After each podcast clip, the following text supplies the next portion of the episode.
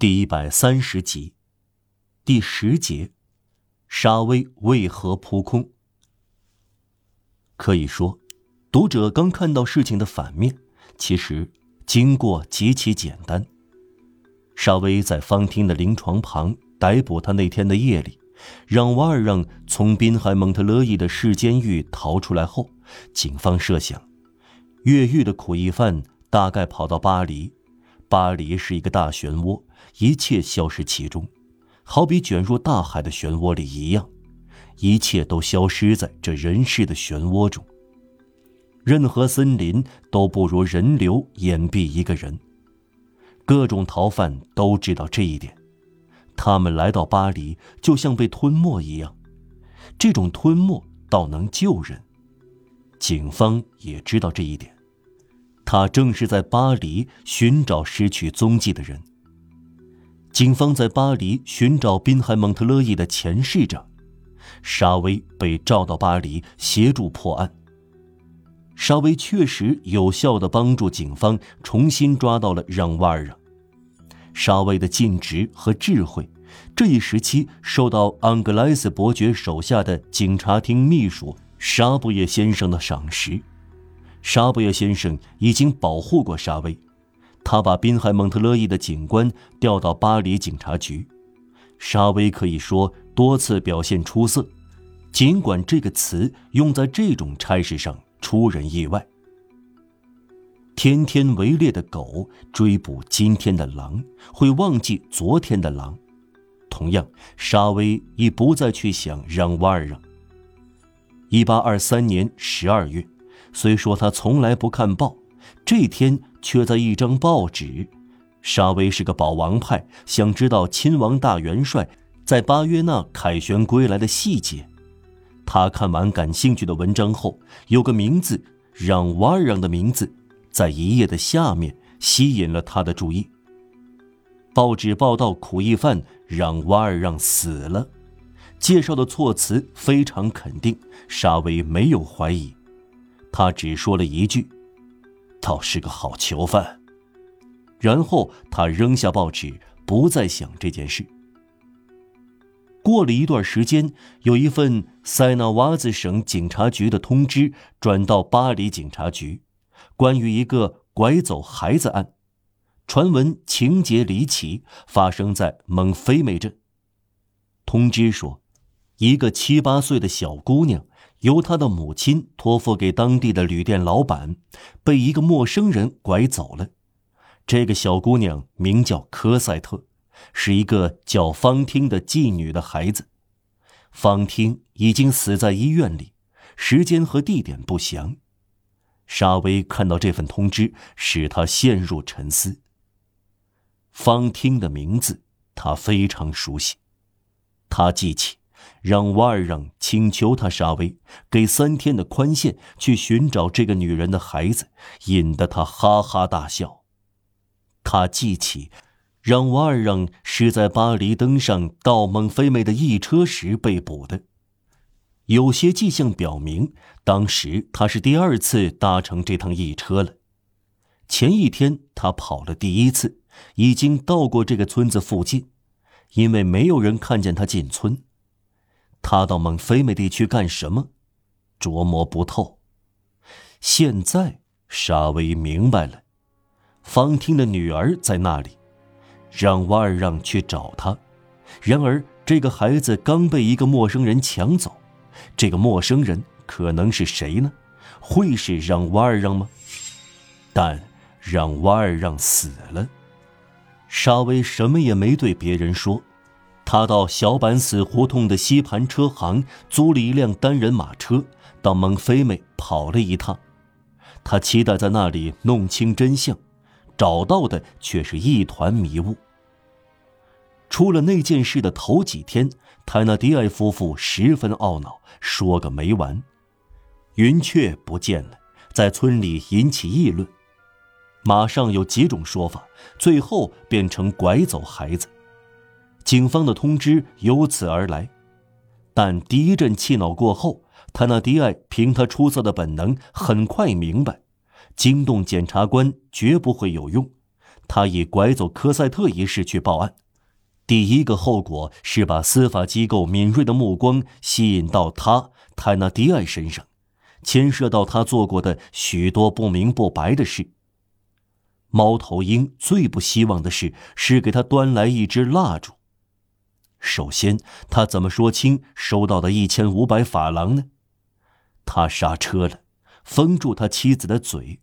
当别人对他提起拐走的孩子时，他故作惊讶，莫名其妙。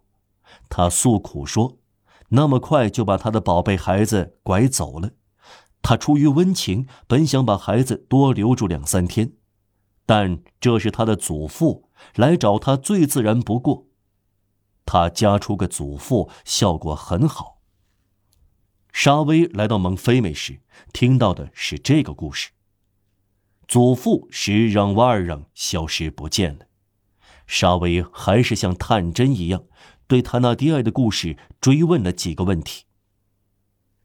这个祖父是谁？他叫什么名字？塔纳迪埃轻描淡写的回答：“是一个有钱的庄稼人。”我看了他的身份证，我想他叫威廉·朗贝尔先生。朗贝尔是一个令人放心的善良人的名字。沙威回到了巴黎。那个让瓦尔让确实是死了，他想，我是一个傻瓜。他又开始忘掉整个故事。一八二四年三月间。他听人谈起一个古怪的人物，住在圣梅德尔教区，人家叫他施舍的乞丐。据说这个人是吃年金利息的人，没人知道他准确的名字。他独自同一个八岁的小女孩生活在一起，小女孩什么事儿也不知道，除了她来自蒙菲美。蒙菲美这个名字又出现了，使沙威竖起了耳朵。一个做眼线的老乞丐是以前的教堂执事，这个人曾向他布施过，补充了几个细节。这个吃年金利息的人非常胆小，呃，从来只在傍晚出来，不对任何人说话，有时只对穷人说话，不让人接近。呃，他穿一件寒酸的黄色旧礼服，却有好几百万。因为衣服里缝满了钞票，这无疑引起了沙威的好奇。为了就近看到这个奇特的吃年金利息的人，而又不惊动他，一天，他向教堂执事借用破衣和位置。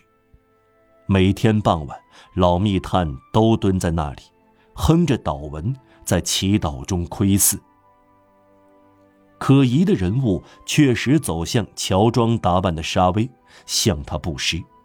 这时，沙威抬起头来，让瓦尔让似乎认出沙威时的颤抖。沙威以为从中认出了让瓦尔让，可是黑暗可能使他搞错。让瓦尔让的死是正式宣布的。沙威还有疑惑，而且是很大的疑惑。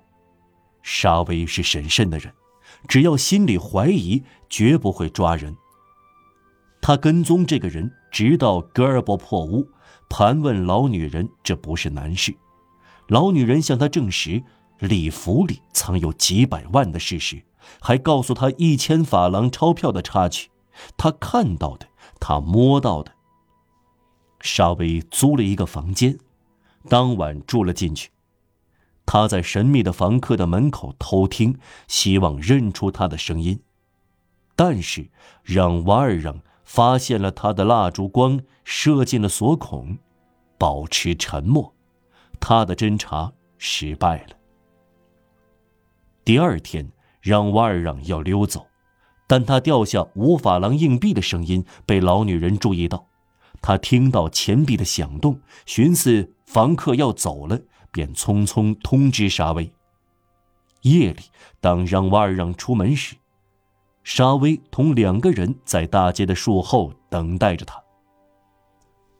沙威向警察局请求协助，但他说不出要抓的人的名字，这是他的秘密。他有三个理由保守秘密：首先，因为任何一点不谨慎都会惊动让瓦尔让；然后，因为要抓一个越狱的、传说已死的劳苦役犯，一个司法机构的通知曾经列为最危险的坏蛋的囚犯，这是了不起的实际。巴黎警察局的老同行肯定不会让沙威这样一个新来者独占功劳的，不让他去抓这个苦役犯。最后，因为沙威是最讲究擒技的人，喜欢出其不意，他憎恶事先早就张扬、失去了新鲜味的成功，他坚持暗中酝酿杰作，再突然显示出来。沙威从一棵树到另一棵树，然后从一个街角到另一个街角，跟踪着让瓦尔让，一刻也没有失去目标。甚至在让瓦尔让自认为安然无恙的时候，沙威的目光依然盯住他。